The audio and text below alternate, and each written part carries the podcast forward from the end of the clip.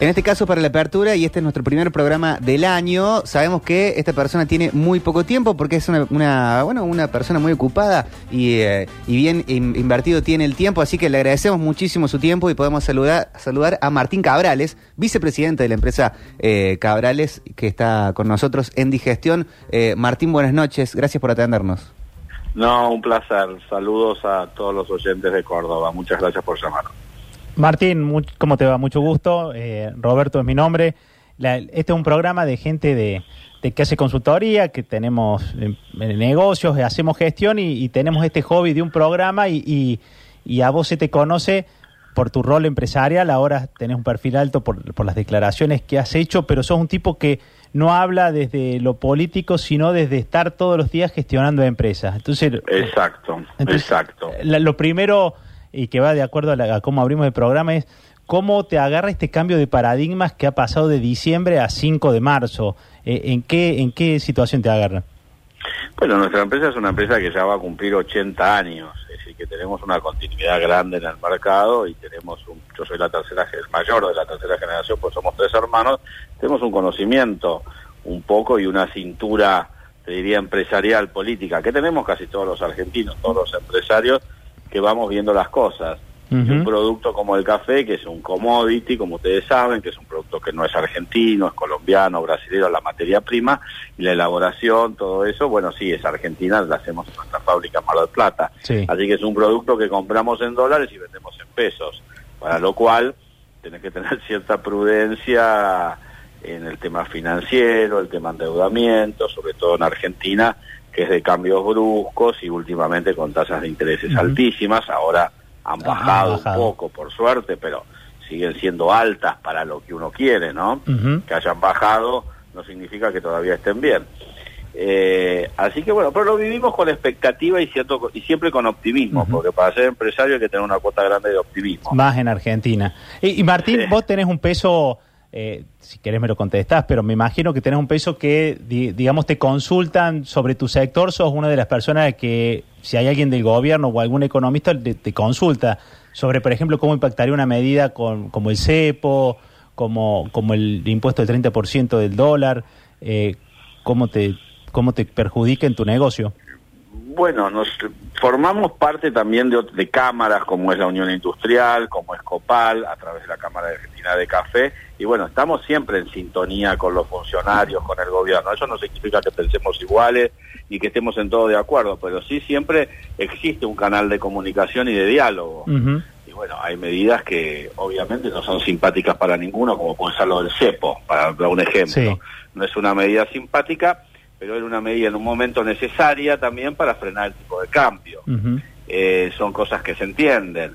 Eh, todo se va conversando, todo, todo lo que se pueda, ¿no es cierto?, a través de, la, de las cámaras o de los canales normales de comunicación. Y tu olfato y tu experiencia, porque aparte vos sostenés un liderazgo, tu empresa sostiene un liderazgo, que es la parte más difícil de sostenerse tanto tiempo. Eh, ¿Te ha llevado a, por ejemplo, bajarle este entusiasmo a, tus comerciales, a, a plantear una línea de producto nuevo o vas más cauteloso?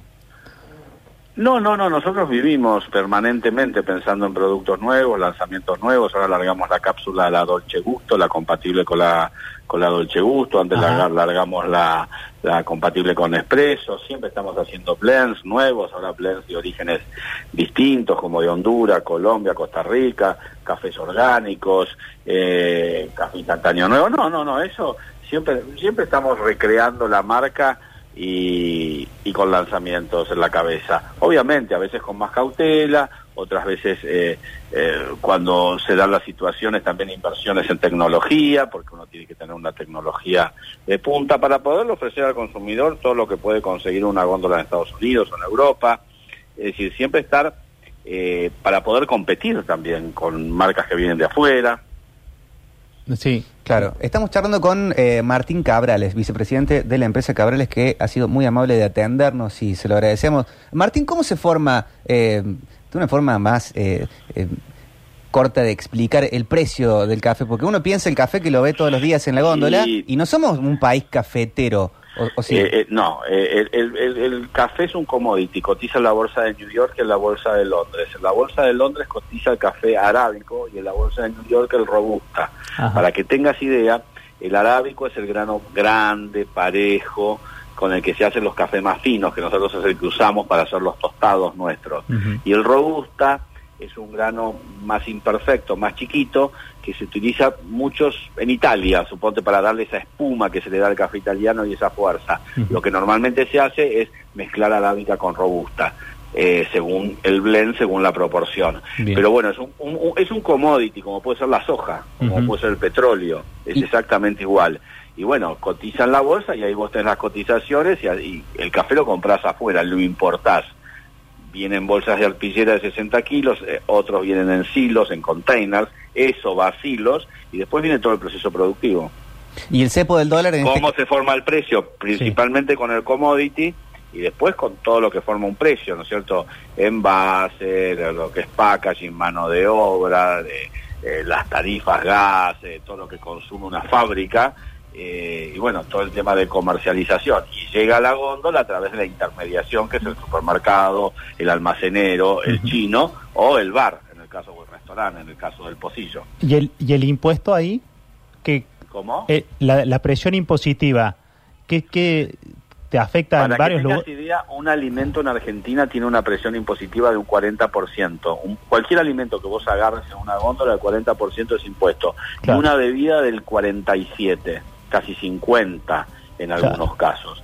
Sí, la presión impositiva en Argentina es alta, es un planteo que venimos haciendo siempre los industriales, los comerciantes, para que Argentina tenga en algún momento una reforma fiscal y siempre el ajuste viene por el lado de, de- del consumidor, que en definitiva somos todos nosotros, todo el pueblo, y muchas veces no, y mucho se le pide a, a los industriales o a, a las pequeñas industrias, a las economías regionales o a los grandes, ¿no? Claro.